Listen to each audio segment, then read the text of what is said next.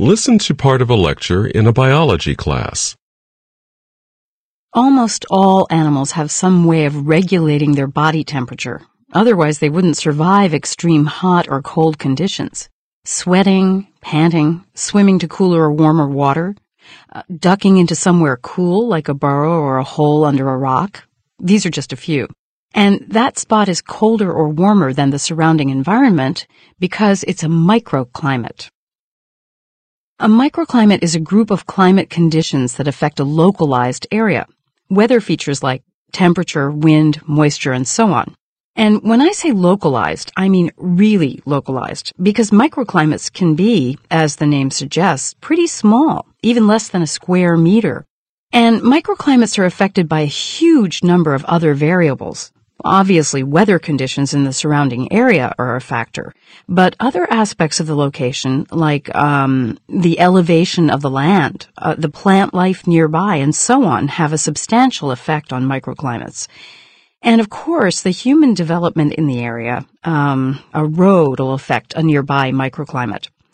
It's also interesting to note that microclimates that are near each other can have very different conditions. In the forest, for example, there can be a number of very different microclimates close to each other because of all the variables I just mentioned. So how does a hole in the ground, a burrow, stay cool in a hot climate?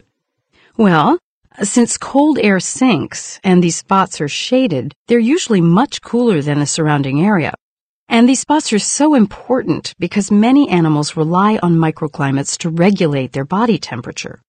Um, for instance, there is a species of squirrel in the western part of the United States that can get really hot when they're out foraging for food, so they need a way to cool down.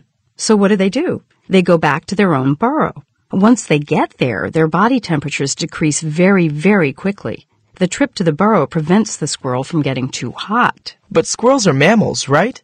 I thought mammals regulated their temperature internally.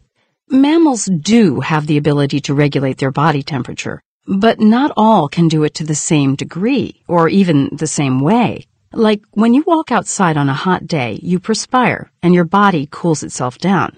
A classic example of how a mammal regulates its own body temperature. But one challenge that squirrels face, well, many small mammals do, is that because of their size, sweating would make them lose too much moisture. They'd dehydrate. But on the other hand, their small size allows them to fit into very tiny spaces. So for small mammals, microclimates can make a big difference. They rely on microclimates for survival. So cold-blooded animals, like reptiles, they can't control their own body temperature, so I can imagine the effect a microclimate would have on them. Yes.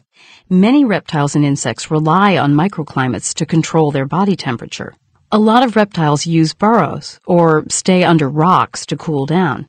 Of course, with reptiles, it's a balancing act. Staying in the heat for too long can lead to problems, but staying in the cold can do the same. So reptiles have to be really precise about where they spend their time, even how they position their bodies. And when I say they're precise, I mean it. Some snakes will search out a place under rocks of a specific thickness because too thin a rock doesn't keep them cool enough, and too thick a rock will cause them to get too cold. That level of precision is critical to the snake for maintaining its body temperature. And even microscopic organisms rely on microclimates for survival. Think about this. Decomposing leaves create heat that warms the soil. The warm soil in turn affects the growth, the conditions of organisms there, and those organisms then affect the rate of decomposition of the leaves. So a microclimate can be something so small and so easily disturbed that even a tiny change can have a big impact. If someone on a hike knocks a couple of rocks over, they could be unwittingly destroying a microclimate that an animal or organism relies on.